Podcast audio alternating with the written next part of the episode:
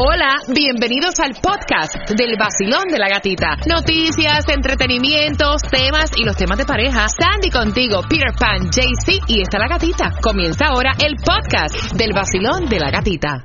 En el nuevo Sol 106.7 y créeme que la vacuna de nosotros es sin dolor. O sea, la vacuna de nosotros no te va a doler. Y a esta hora, como siempre, hacemos conexión con nuestro doctor, el doctor José Soto. Doctorcito, ¿cómo está?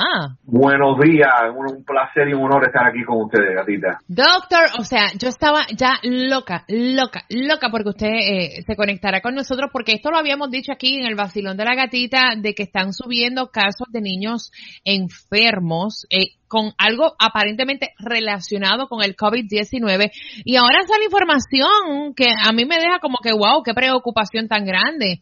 Han subido las hospitalizaciones en niños, incluso había niños hasta con respiradores en Nueva York con el síndrome del Kawasaki, que se le atribuye también al COVID-19.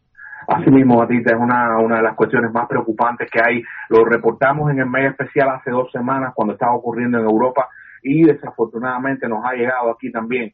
El, el, este síndrome es un síndrome que le llaman síndrome de eh, shock infantil o shock tóxico infantil que se llama y la sociedad la, de cuidados intensivos de Inglaterra dio una notificación a todos sus miembros eh, cuidados intensivos pediátricos sobre este síndrome. También en España la Sociedad de Pediatría dio una notificación general a todos sus médicos y ahora estamos teniéndola aquí en los Estados Unidos por los departamentos de salud eh, informando sobre este síndrome. ¿En qué consiste? Básicamente en un cuadro inflamatorio agudo, es decir, los niños empiezan a tener eh, eh, manifestaciones de rash, de dolor abdominal, diarrea, a veces este dolor puede subir al pecho, los niños se les acelera el pulso y el corazón le puede aumentar de tamaño porque puede atacar el músculo del miocardio y si esto es exactamente similar al Kawasaki, puede producir secuelas muy serias incluso aneurisma de las arterias coronarias. Estamos hablando de cosas horribles eh, que pueden producir en el corazón de los niños y les puede tomar la vida. Esto realmente es muy preocupante cuando tengamos uno de estos angelitos cerca de nosotros que tengan manifestaciones de fiebre, dolor en el pecho, diarrea, dolor abdominal o algún rash en la piel. Usted debe contactar inmediatamente, inmediatamente a un pediatra o irse a la emergencia. Yo me quedé fría porque si esto lo habíamos comentado al principio, esto lo habíamos comentado hace rato que estaba pasando en Europa en algunos casos, pero cuando vi que estaba pasando aquí, o sea, en Nueva York, me quedé como que, wow, me acordé de lo que habíamos hablado acá en el vacilón de la gatita y de verdad que es, o sea, yo siempre digo, y lo sostengo, que la información es poder. Hay personas que dicen, ay Dios mío, pero ¿cómo asustan a... No, no te estamos asustando, te estamos diciendo de lo que tienes que estar pendiente y de lo que está pasando. Porque, óyeme, la ignorancia es también atrevida y uno tiene que saber lo que está ocurriendo. Yo vi las imágenes, doctor, eso parece como si a los niños le diera, es un rash como eh, completamente, prácticamente te cambia de color el cuerpecito del niño en las imágenes que estuve viendo.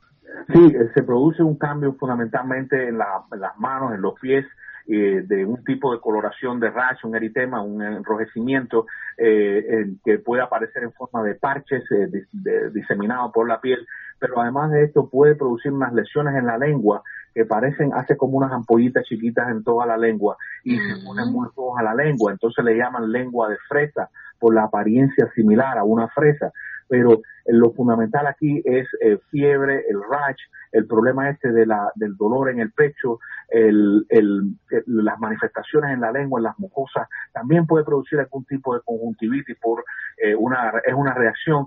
Y esto fue descrito por un investigador japonés eh, de apellido Kawasaki y no tiene nada que ver con ningún tipo de marca de automotriz ni nada de eso. Este es un hombre que hizo esta investigación y lo, lo, lo determinó, lo, lo presentó en Japón. El doctor estaba vivo todavía hasta hace poco, no, no sé si todavía estará vivo, pero un genio, verdaderamente un genio pediatra en, en, la medicina, ha sido muy grande.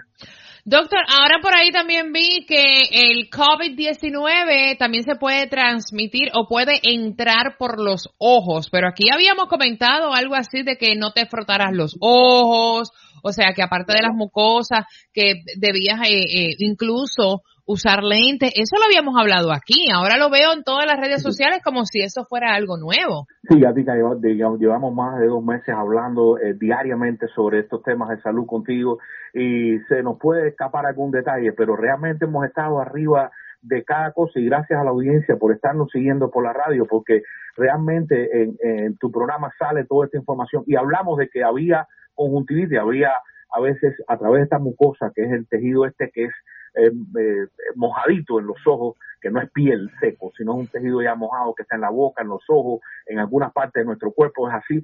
Eh, a través de ahí penetra el virus muy fácilmente, como si una persona tose o, estornuda fuerte y esas partículas están en el aire, el virus se adhiere, se pega muy fácilmente a esa zona de las mucosas, de la conjuntiva del ojo, y por ahí puede penetrar, se ponen los ojos rojos, da una conjuntivitis, no deja ningún daño permanente en la vista, dejemos eso claro, pero a partir de ahí sí se puede regar, diseminar el resto del cuerpo. Yo sé que yo voy a hacer mis compras cuando he ido con mi cabello recogido, mis gafas puestas, mi tapaboca, mi guante, mi camisa de manga larga, o sea, todas las precauciones, ¿sí? Porque es que uno tiene que hacer lo que, ojalá todo el mundo se protegiera así. Sí, ojalá. Y es, y es la razón, Peter, también la razón de por qué las personas usan estos eh, máscaras faciales que son plásticas, eh, o los doctores lo ven usar a veces espejuelos que son grandes, eh, transparentes, es para protegerse de las micropartículas porque a través de eso se puede infectar las personas. No solamente con este virus, con muchos virus de tipo respiratorio y no respiratorio. El virus del HIV también puede penetrar de esa forma, aunque es mucho, pero mucho menos contagioso. Pero se ha aislado, por ejemplo, el virus del HIV se ha aislado en las lágrimas, se ha aislado en, la, en todos los líquidos corporales el virus del HIV y este virus del coronavirus que es mucho más agresivo en términos de infección, virulencia es mucho más eh, agresivo, eh, pues se ha, probablemente está en muchos otros tejidos también y hoy en la noche vamos a hablar de eso porque se dice que se ha encontrado en el semen masculino también el virus del coronavirus. Ay padre, así que esa información no te la puedes perder.